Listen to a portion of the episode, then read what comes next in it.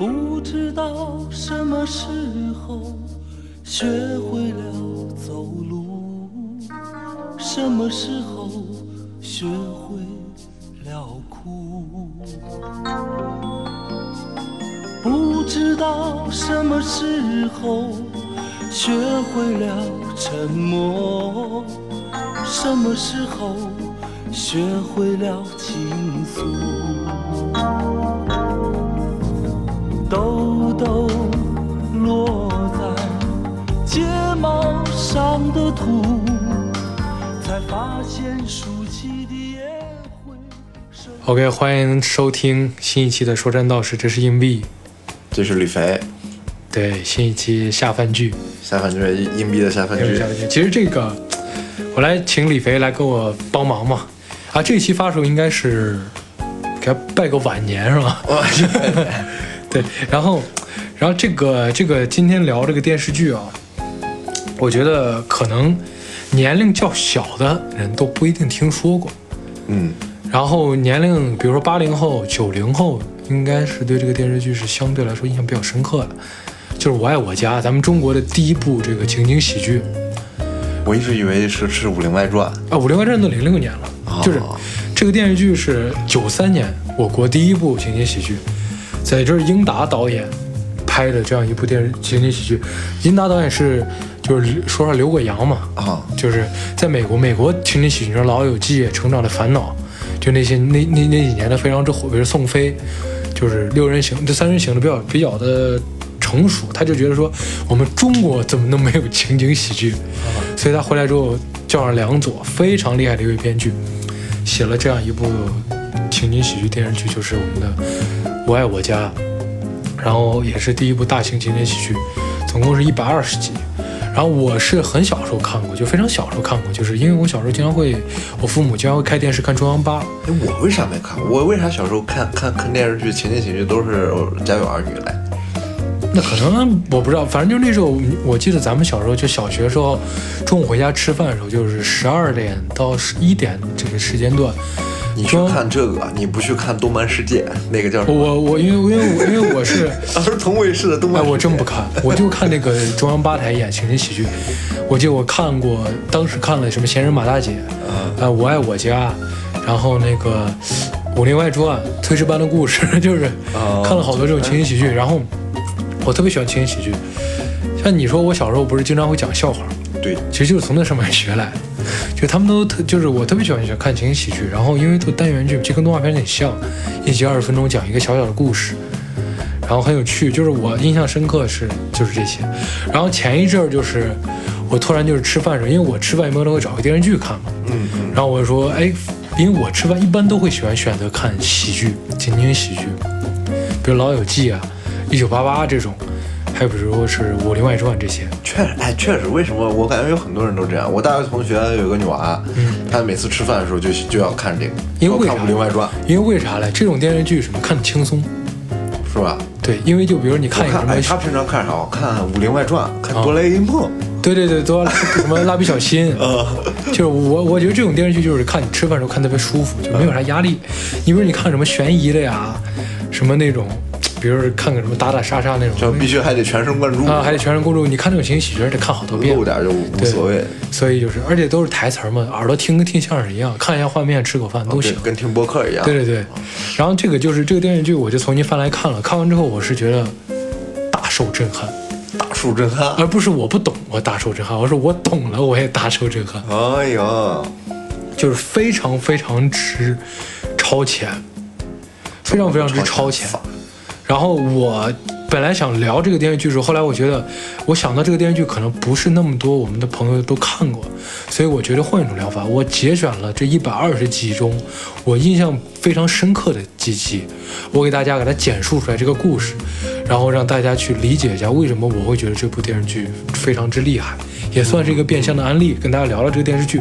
首先，我们先搞清其中的人物。我爱我家，那自然而然就是处于一个家。庭，这个家庭讲的其实就是北京九十年代初的一个中产家庭，核心人物就是老傅，傅明老爷子，他是一个退休的高干，副局长。副局长，你要北京当副局长不一般了吧？他的儿子呢，他的大儿子治，他的大儿子治国，就是也是一个科长，也算走上仕途了。然后治国的妻子就是咱们的宋丹丹老师，演的演的就是一个大鼓演员，也算是民间艺术家。哦他的二儿子志新是个 是个混混，就是说实话不是混，就是搞那投机倒把的生意，哦啊就是不务正业吧。然后他啊，们街溜子，对也不是街溜子，就是搞点那个什么中间啊，就是这赚差价赚差价这种生意，反正就是那种倒倒钢筋啊，啊啊他们那时候管那叫钢条嘛啥的那个。然后他的小女儿是一个大学生，文学系大学生。然后呢，治国跟他的妻子就是孙丹老师扮演的角色，然后也是有一个孩子，就是圆圆，他们家还有一个小保姆，就这样一户家庭发生的故事。所以我首先给大家说一下这个第一集就让我非常印象深刻。第一集讲的就是我们的这个富明老爷子退休了，嗯，他曾经是一个高管嘛，就是算是干部嘛，高干，高干，然后一退休之后无所事事，然后这个老爷子就说：“那我既然在工工作岗位上没法发光发热，我在家发光发热。”他说：“我回我现在没工作了，我在家我要搞装修，就是今天要拆墙，明天要扩阳台，然后搞得家里头乌烟瘴气。就一家子人说：‘爸，你别弄了。’他怎么能不弄？我在局子头大小管那是几百号人，在家里头我还搞不好咱们家这点事儿了，然后就给家里头搞得就是乱七八糟的。然后一会儿就是要来拆，一会儿要一直要修暖气，要拆水管，一会儿要拆阳台，给家里头拆得一片狼藉。然后一家人也都是啼笑皆非。这个故事就第一集让我觉得就是挖苦这个。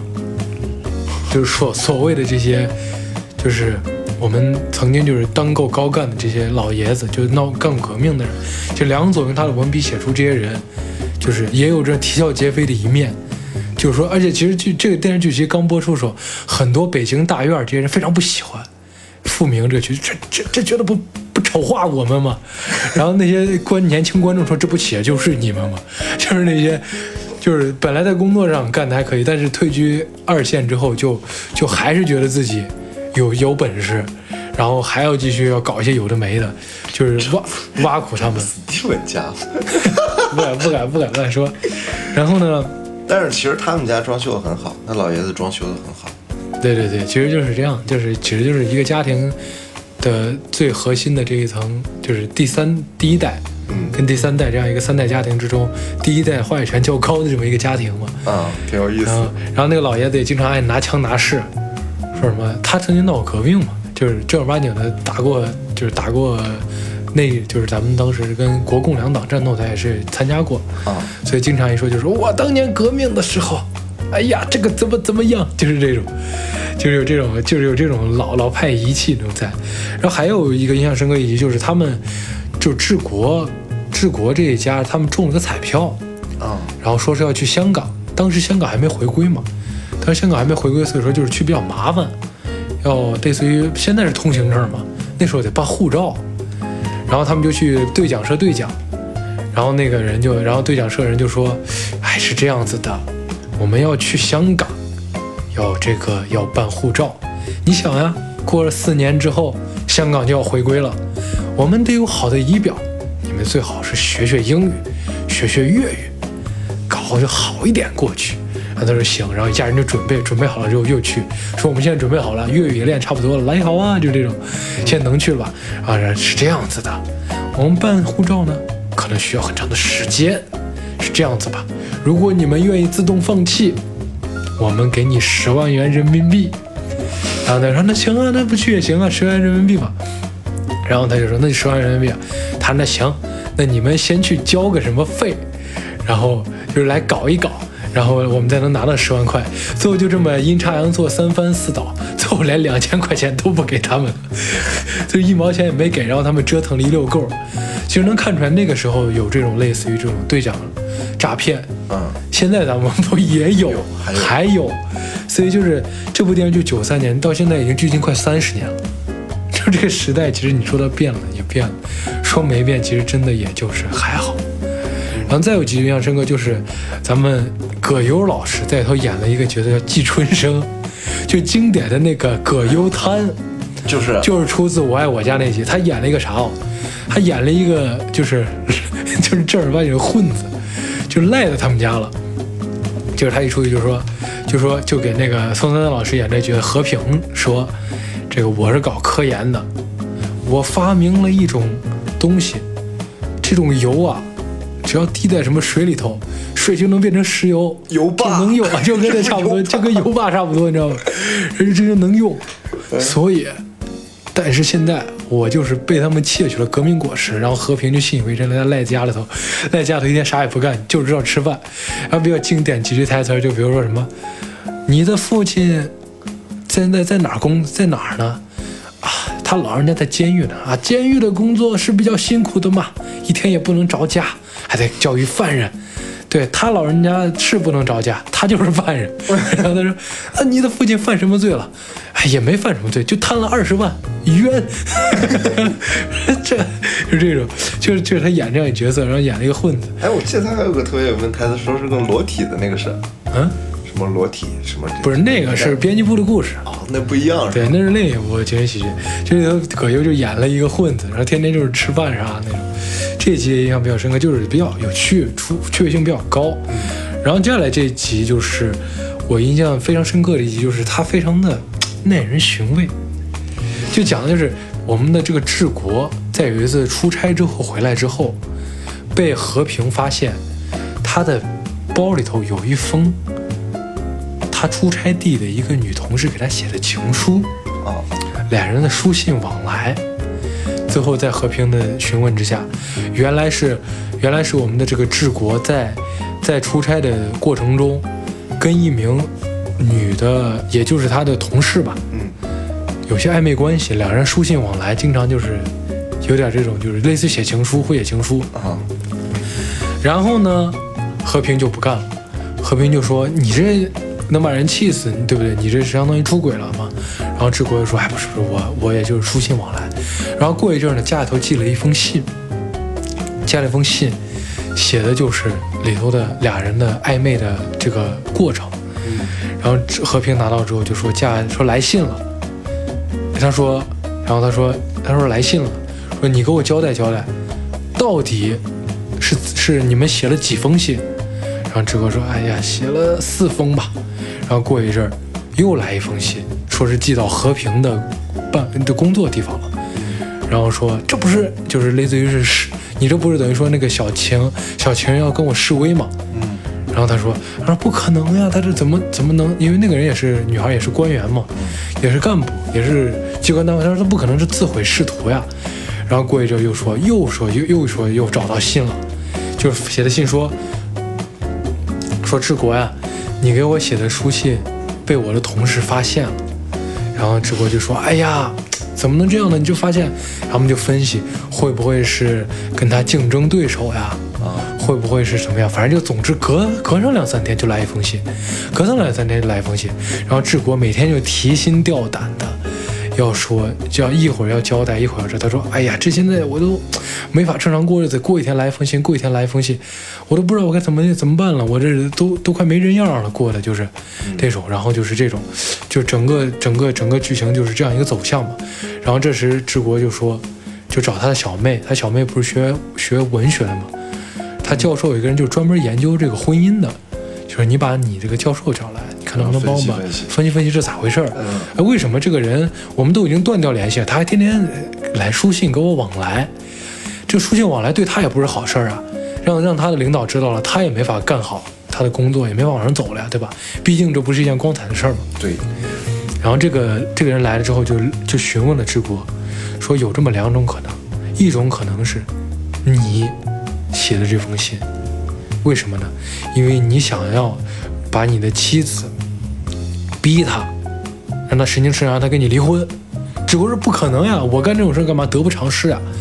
然后他说那我知道，然后他又去找和平，他说和平啊，我我我现在分析出来，有可能是治国写的信，但是治国写的，他说他就是想逼我，就是想让我离开。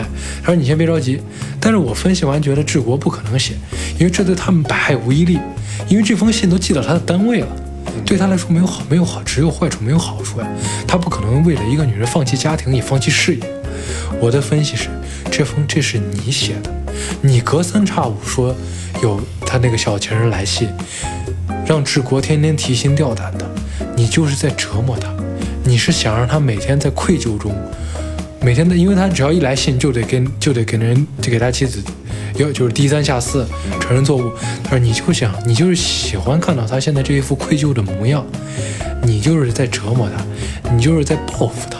然后和平极力反对，说怎么可能我能干这种事儿？他说你先别管，如果我说的不对，那未来还会有继续来信，那这个极有可能就是治国或者是小情人写的，咱们再做定夺。如果未来没有来信，你们俩就好好过生活。然后这个的结尾就是再也没有来信，和平跟治国回归了正常的婚姻生活。什么逻辑？我我有点听不懂。所以这个就是这个就是说是，其实就是和平得知了治国在出差期间跟他的跟跟有有有跟他的有一个同事有书信往来之后，所以到底是谁？所以最后他其实也没有跟你说明到底是谁写的信。但是本质我的猜测就是说是可能是和平看到了治国每次来到信州那副愧疚、那副堂皇、那副对他殷勤的模样，所以他就造假说，我单位我在单位我收到信了，你给我交代清楚，因为每次信上都会写一些他们的细节嘛，就是你我先不给不不读这封信，你给我交代是怎么回事儿，一方面折磨他，一方面又是就是。让让治国知道自己错误，同时也让治国自己交代。你非常耐人寻味的一个故事，在那个年代，就是 家庭伦理剧那种那个年代，这一集非常让我印象深刻，就是能看得出来，就是这集其实整体走向喜悦的同时有那么一丝诡异，嗯就能看到两方势力在角力，嗯，就你真的不知道那封信谁写，因为谁写的对对方都没有好处，所以这这集还是蛮有意思的。然后还有一集就是，和平以为自己得了狂犬病，要要要病逝，然后呢？然后他又交代后事，他就说，他就说，就是临走前，他他那一家人都围着他说，哎呀，和平啊，没事儿。他说，然后和平就说，觉得自己是将死之人嘛。啊，结果人人之将死，其言不善。他说，治国呀。你以为我不知道你那点事儿？你就看不起我没文化？我在你们家当牛做马，然后说，然后他爸过来劝，哎呀，和平啊，你也不能这么说话呀。他说，老爷子您也别说啥了，你看您一身旧社会，一身那个官僚习气，天天还退了休了，还在家里吆五喝六的。然后也说说他的弟弟，说说治国弟弟，说你看你一天不干正事儿，天真自以为是。说他妹妹，不要以为你念了几天书，你就是个什么玩意儿了。然后就这种，然后过一阵又说治国呀，他有个邻居有个妹妹，你知道，邻居邻居有个小妹妹，然后就说治国呀，我要是走了，你就跟咱那个邻居是那谁演，是蔡明演的。年轻蔡明演，他说你就跟他结婚吧。然后志国说你胡说八道什么呢？把他交给你，我放心。然后他就特别诡异的一幕，就是他把那个蔡明领过来说：“你们俩当着我面答应我，只要我走了，你们俩就结婚。”然后就特别有意思。然后最后，最后就是嗷一声的，以为他走了，结果他又，结果他只是暂时昏迷啊。他醒过来之后，和平又醒过来之后，然后，然后那家人就是，一家人就特别的，就特别诡异。然后那个蔡明还说：“姐姐。”他就开始抱着治国哥说：“治国哥，我一定会替嫂子照顾好你的。” 然后那个只要和平一醒来，他说：“嫂子，嫂子你，嫂子你不你去的能不能干脆一点？就是非常，就是你看非常荒诞一个故事，它非常有意思。你能想到是九三年呀？怎么能写出就现在这个电视剧写的特别的狗血，你知道吗？就是伦理不通，就是自己的妻子。”对，让自己的丈夫跟一个年轻貌美的女子要约定终生，还当着她的面儿，反正就是这样一个故事，我觉得非常有意思。然后还有几个印象深刻，就是有一就是有一集就是志新他不是做这个小本生意的嘛，嗯，就各种生意，然后他跟那个蔡明这个角色俩人就做生意，就是怎么样倒橘子，倒橘子，然后就是比如倒了十万块钱橘子，然后说十万块钱橘子从四川拉过来柑橘嘛，说从四川拉过来之后。然后咱这一卖，咱十万变二十万，投钱，说话就投钱。然后志志志新就说：“我投一万。”然后那人投五万。然后志国一看说：“哎呀，这个可能……”然后他嫂子一看就说：“呀，这个可能是那个什么，有有有有有有生财之道。”嗯，但是他们家就是不是做生意的，他们属于是领死工资的嘛，所以然后就就说：“那咱就投个两千吧。”投两千。然后他说嫂子，是一万块钱一股，两千能行吗？算了，嫂子，看咱们认识这么熟，是这，你给我两千，我那一万股里头算你算你两千，咱来股份制吧。然后他说行，然后他们就特别有意思，就是，然后治国就和平跟治国就是就是夜不能寐啊，就说这钱能不能拿回来呀、然后他说肯定能拿本儿拿回来，他说这不一定啊，嫂子，做生意他真不一定就是能回本儿，嗯，赔了赚了这都有可能，您得担着点儿。然后他这这不行呀，这怎么能能这样呢？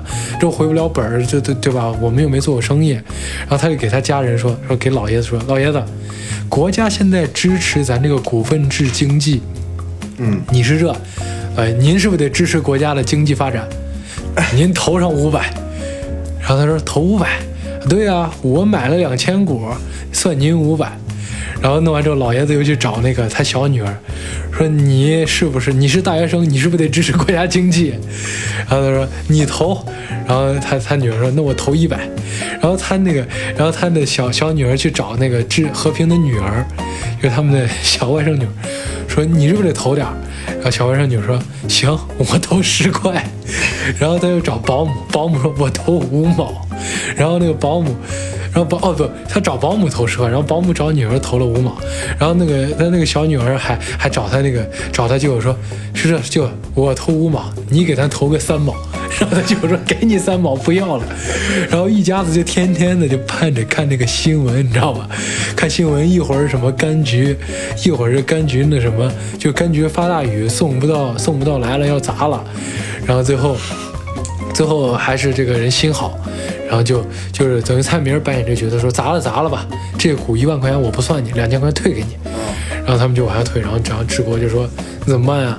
然后他说那没办法，然后他拿自己的两千块给他爸说，爸您的一百变两百了。然后他爸就说哎呀，然后就然后他爸就找他女儿说，哎你的五十变一百了。然后他就找他自己说你的十块变二十了。然后他说你的五毛变一块了。然后他说。特别特别有意思，说小舅，你的两毛变五毛了，有一家人就是特别有意思，就是能从那个小小社会看出那种，就是能看出来他是一个小的视角来展现这种，就那个年代人做生意的一个众生相，哦，那非常有趣。反正就是，还有就是比如说那个有一集就是圆圆要上要上初中，要上初中，然后那个年代是就是学个学习学校名额有限嘛。所以就是需要说是写推荐信，圆圆学习不错，但是呢，就是就是有点调皮嘛。然后他说，那写信的话，他说要写出自己的毛病。然后治国就说，这个东西我了解，就是他说我们这些机关单位的人要升官，也得写自荐信，但是你写缺点，你要这么写，你不能直接写缺点，你要写，你要以写缺点的名义表扬自己，比如说。你说我最大的缺点就是懒惰，没时间，不爱做家务，因为我所有的时间都拿去学习了。他说我最大的缺点就是不够上进，因为我把我的业余上进读书时间都用来给同学补课了。我最大的缺点就是不听父母的话。父母让我早点休息，我偏不，我就是要在家里头学习，学到深夜，然后就这样子。然后他说：“他说，哎，爸，你这怎么想到？他说我们单位都这样，就是我们写自荐信都这么写也得写。就是说我不太团结同事，因为我把所有团结同事搞关系的时间都拿来投身工作了，就类似于这种。然后最后就是你看这一集就能展现出那个年代。”就人这种自嘲，就梁左他通过他的笔法写这些人物，其实某种程度上也是一种讽刺吧，就讽刺那个年代，就通过小孩来写，就是就是所谓的这些干部阶级这些人，他们当时是怎么生存的，怎么怎么见人说人话，见鬼说鬼话这种感觉。嗯，确实有那个味儿。对，就有那味儿。然后还有比如说，就是和平有一天翻自己的族谱。发现自己是和珅的后代，然后他又在家说：“我们那时候，我们老爷子何老爷子那时候吃饭都是八八老菜，我现在你们家吃这糠咽菜能行吗？然后他还要召集所有的何氏宗亲，开一场何氏宗亲大会，然后叫来这些亲戚之后，然后大家说我们都是何氏宗亲，都是都是贵族之后，嗯，就我们都是名门望族之后。然后就说大家都干嘛了？什么这个这个没事干，这个是挖煤的。然后结果所有的何氏宗亲一通一通赶一通聊完之后，就是问：哎，你是不是北京的？能不能给我安顿套房呀？安置个工作呀？就啥之类的。最后就这种，就一场闹剧。就是一开始他以为自己是名门望族，后来发现过去就是过去。嗯，就是人在那个年代人写出那种剧本，就是就是过去就是过去，那些都是过去了。无论你前世你的祖先有多么显赫，那你现在的生活还是现在生活，你这些亲戚也不见得都是达官贵人，可能也就是四散流亡了，对吧？对，所以就是这样的一个东西。然后再比如说就是，再比如说就是全家就是有这样一集我印象比较深，就是他们家突然有一天，就是小区风言风语说。风雨是啥意思？就风言风语说，咱们小区要拆迁了，为啥？有个台商要把我们楼拆了，盖商圈儿，啊啊啊！盖商圈儿。然后一家人就说：“哎呀，那这是不是咱要搬家了？要搬家了？你看像不像现在咱们西安发生的这件事儿？这可不像咱现在，发生啊就不是现在那个时候那个时候最最应该是他最多那时候最多的，那时候就使事儿，然后就说要搬家了，啥要搬家了，然后就是一开始说是要拆楼，后来又说要，后来说是一开始说是要要一人给两万，后来说是要要搬到大兴，再到后来说是商盖完房了给你给你接到室内，就这种整个一个风言风语，到后来直接就说他们不拆咱们家这栋楼，拆咱们家前面这栋楼，然后。前面这栋楼都说要搬嘛，对吧？然后大家肯定都想着说是拆迁之后能有个好的着落嘛。然后前面有一栋楼有一个有一户人家，他家是怎么着？他家是老爷子有羊癫疯，嗯，搬不了了，因为得在附近看病。说是那我就跟后面这栋人换房，所有人都极尽所能，又是请客吃饭，又是讨好送礼。然后后来他说：“哎呀，兄弟，咱饭都吃了，你们家老爷子，你看这要不然就是他说，要不然老爷子以后就住这儿，就住这栋房。言下之意就是换房啊，就住这栋房。他说那感情好呀，我们老爷子跟你住一块儿，跟你们家人住一块儿，那不挺好吗？把我奶奶、把我妈也接过来。他是是是，不是住一块儿，是以后就住这儿。然后他说不不不，他说你住一块儿热闹，我还是得住我们家换的那套房。然后他说等一下，你是不是给我这儿兜着糊涂、兜着明白装糊涂呢？我这请你吃饭，言下之意肯定是要给你换房嘛，你是不是不明白？他说我不是不明白，我得装成不明白，要不然我哪来吃免费的饭的机会啊？你看这这故事就非常非常之有趣，你知道就是那时候你看那时候换房那种人物对吧？嗯，就是那个年代，其实咱们国家，你看那时候其实都是台商、港商，就外部资金注入。对，那你说是台商，现在哪台商哪有台商的份儿？但是其实那时候咱们国家其实也是有些，就是现在咱们还是有一些残存的香港、台湾资本，都不是这几年进来的，都是九十年代咱们刚改革开放之后。就是那样的。对前期的这个房产开发都是香港资本进的。对，然后再比如说还有就是，还有就是我印象比较深，就是他们家有一次，就是傅老爷子他他的他的妻子其实是当年据说是名门望族之后，嗯，然后老一家人找出了一个镯子，就说这是啥？他说这这你妈的嫁妆，这金镯子是你妈的嫁妆。据说当时还有那么一老大的箱，一老大箱子呢。然后说啊，那那那那箱那箱子呢？箱子找不到了。我那时候忙于革命工作，哪能知道呀？然后他说那里头有什么？呃，我记得就是有那个绿色的叫什么翡翠，啊，有什么金色的叫什么黄金，还有什么蓝蓝绿绿的叫珠宝。他说那得赶紧找到呀，老爷子。他说那你找吧，然后他们就找，怎么着翻箱倒柜也找不到。然后老老爷子就说：“哎呀，不找啦，那都是封建遗留，找那干嘛？”他说：“老爷子，要是找到这个，我给您开一间公司，您当什么局长呀？您当董事长。”老爷子那赶紧，那赶紧找，然后就翻以前的日记，发现翻日记发现他妈经常在他们家后面的葡萄藤那儿转悠。然后一家子半夜不睡觉就在那挖 挖宝藏，然后最后第二天居委会人来就说：“哎呀，你们一家子人可以啊。”他说：“嗯，大妈，您知道我们在干嘛了？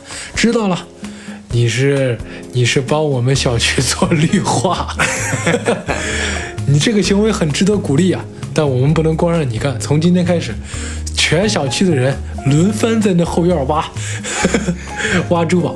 然后来最后一看，发现是一场乌龙，根本就没有这个箱子，就那一个首饰是珠宝，是他们记错了。所以，所以就是你看这些故事，就非常细小，但是能够看到那个年代人的生活是怎么样子。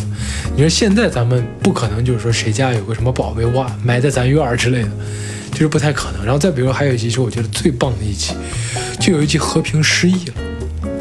嗯失业之后，他只记得自己是下乡插队时候的故事，然后他们家就把自己装扮成，就是下乡插秧。对，就是就是插队的时候的故事，啊，就把自己家装扮成什么，就是四十年代、三四十年代的样子，就可能是比如啊四五六七十年代嗯。那样子，然后呢就说和平啊，和平同志，一家人都装的就拿着电水壶，就反正装成很老的，说什么和平同志，什么说和平同志，我们今天。我们周总理亲切地接见了努尔哈赤亲王，四人帮马上就要粉碎了，然后就是真的吗？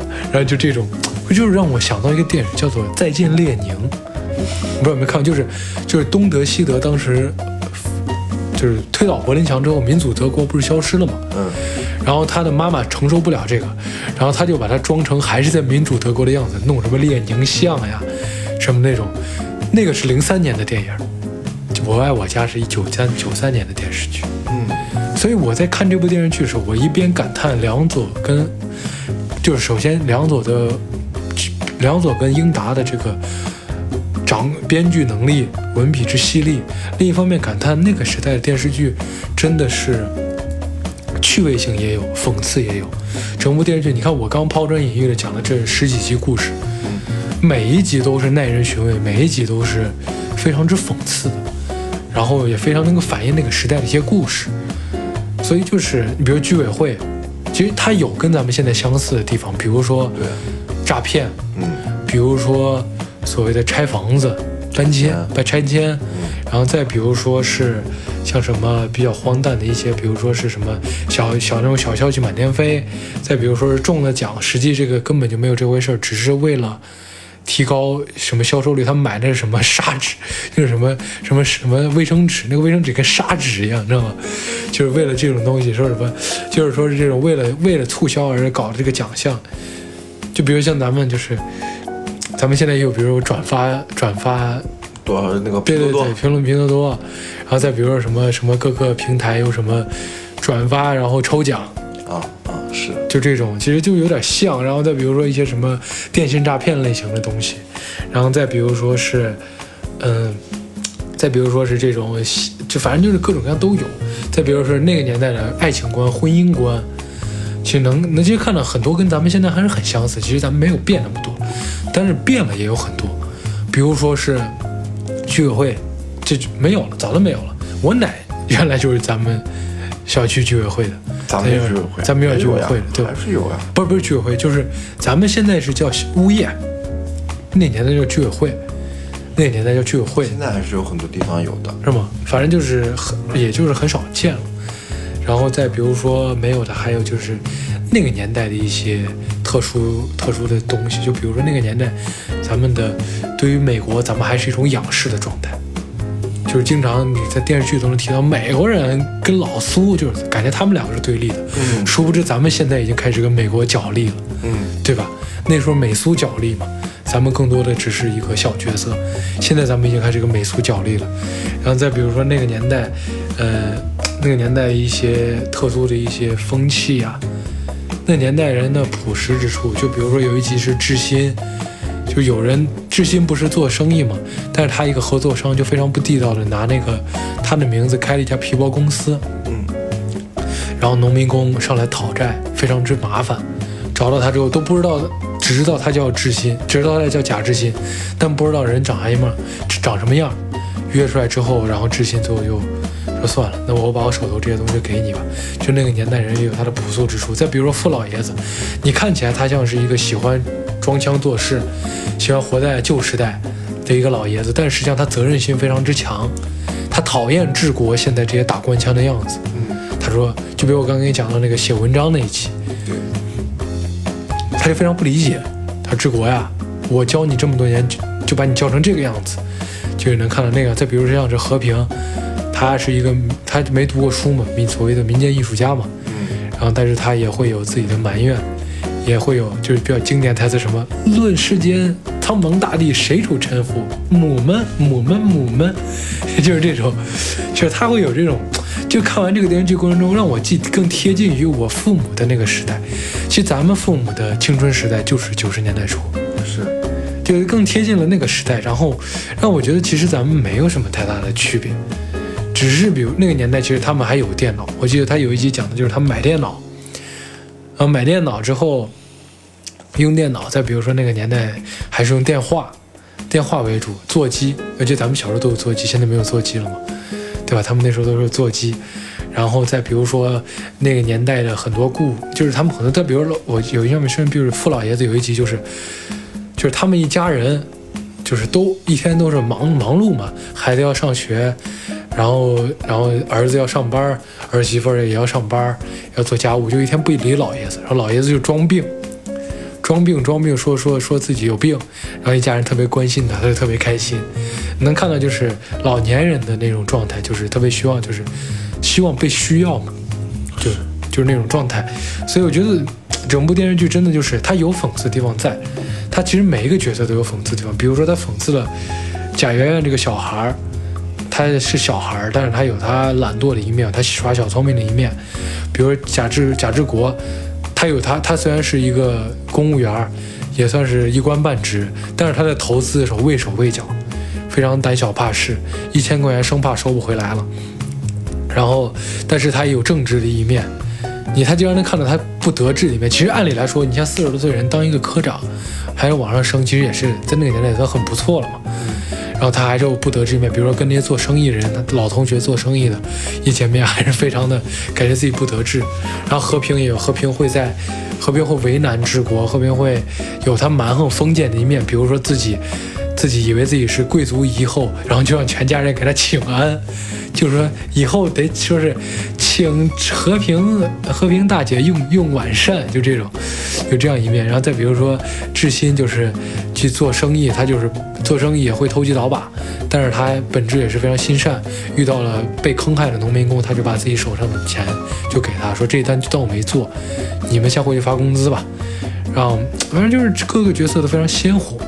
然后，然后整个两家的有些就是老爷子有一个天敌，就隔壁老胡、老傅这些他的天敌，就是那个老胡是留过美。回来之后就是他说就看 就看不起这些这帮子留美的，当年又不是我，他就被打成右派了，就是就这种现在就不可能在电视剧中出现台词了，就能贴近那个时代，看一下九十年代初那个刚刚开放的我们国家的人是什么样子的一种生活。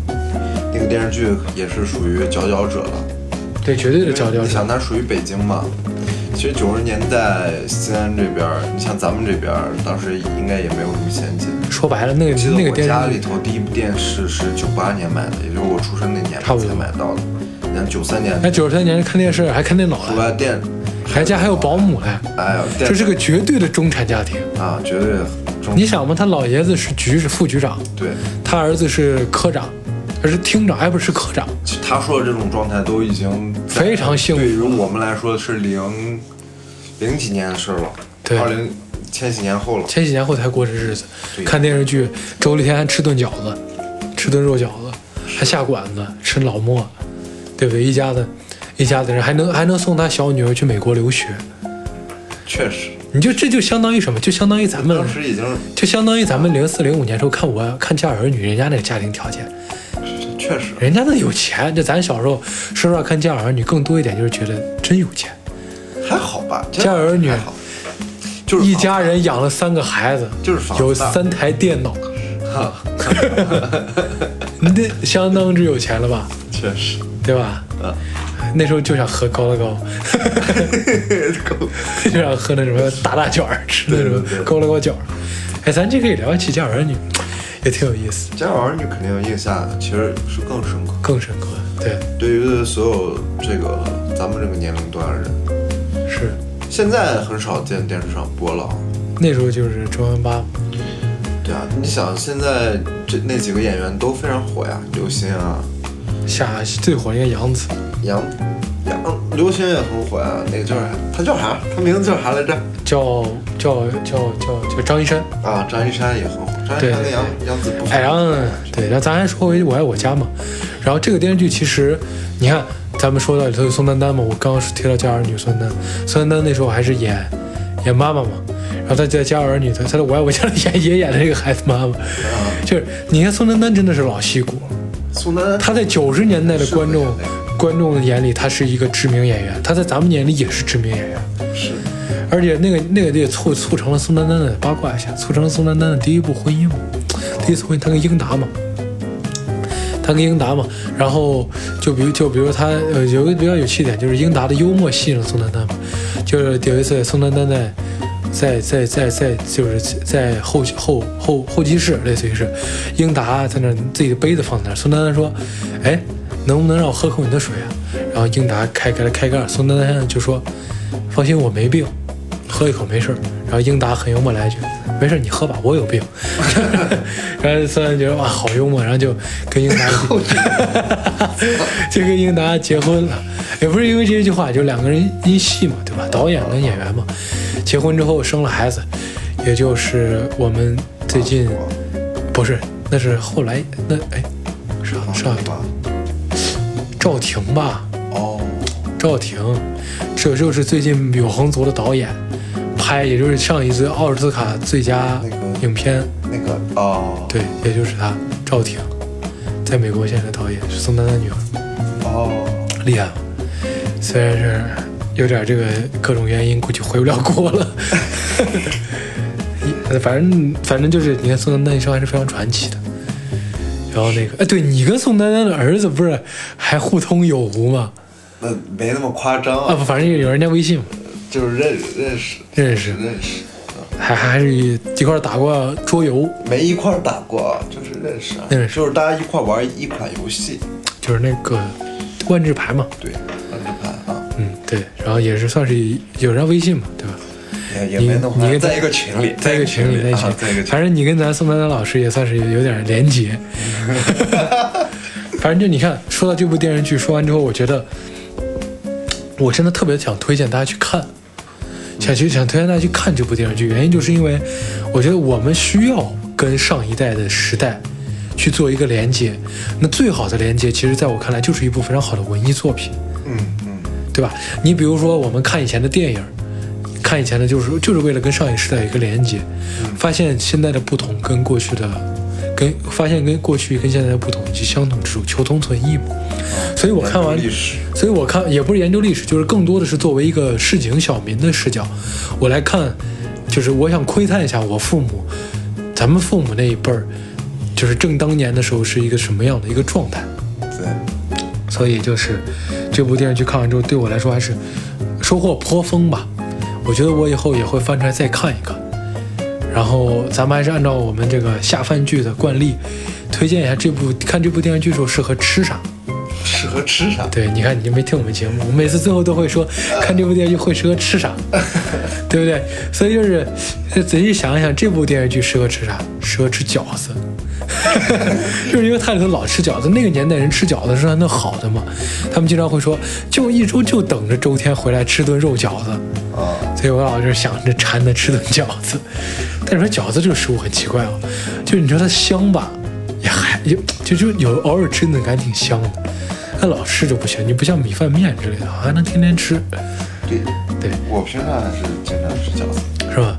加了，反正就是，行吧，那就聊到这儿吧。希望大家能够感谢大家收听完这期节目，也希望大家去看这部电视剧《我爱我家》，真的是一部经典。我觉得我讲的真的不是很好，因为我毕竟不是那个时代的人。我还专门看了一些，你知道《我爱我家》产生了一个学派叫我学，就我爱我家学。哎，你还别说，你看我刚给你讲那些东西，就我这么一个人，都能从里头给你翻出那么几集这个典型。就好多人通过那部电视剧研究那个时代的人，甚至有书那个时代人还存活呀，可以是存活呀，是存活，但是就是就是当代《红楼梦》，你知道？就是红学我学，这种这种故事很多呀。我原来听我，比如说我我爸原来给我讲过，他原他原来相亲啊，然后因为为什么跟某一个相亲对象给掰了，就是因为当时没有手机，然后他回老家了，回老家就是中间可能也没办法联系，对然后女方就生气了，就是这种情况，就那个年代就没手机啊，很正常，对对对。还用的什么大哥大之类的。对，那时候大哥大嘛。